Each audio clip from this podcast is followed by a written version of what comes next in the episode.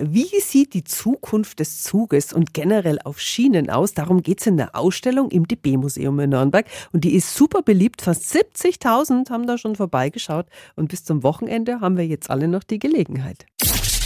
365 Dinge, die Sie in Franken erleben müssen. Future Wales heißt die Ausstellung. Verantwortlich ist der stellvertretende Museumsdirektor Rainer Mertens. Guten Morgen. Ihnen auch einen wunderschönen guten Morgen. Wie darf ich mir denn die Ausstellung jetzt vorstellen? Die Ausstellung ist chronologisch aufgebaut. Es geht eben los als die Eisenbahn in die Welt kommt und sofort gibt es eben Pläne, wie die Eisenbahn verbessert werden könnte. Und es geht dann bis zu Zukunftsvisionen und zu Science Fiction. Und was sehe ich alles? Es gibt eben viele Bilder, es gibt ganz viele Filme. Wir haben also wirklich da in den Archiven, ja, man kann schon fast sagen, weltweit gesucht. Filmmaterial von seltsamen Eisenbahnen. Es gibt auch einige schöne Modelle von solchen Bahnen wie der Allwegbahn oder Magnetschwebebahnen und solchen Dingen. Und das alles, alles kommt eben super gut an. Was ist jetzt am letzten Ausstellungswochenende extra noch alles bei euch geplant? Es gibt Schauspielführungen durch den Schauspieler Patrick Hept.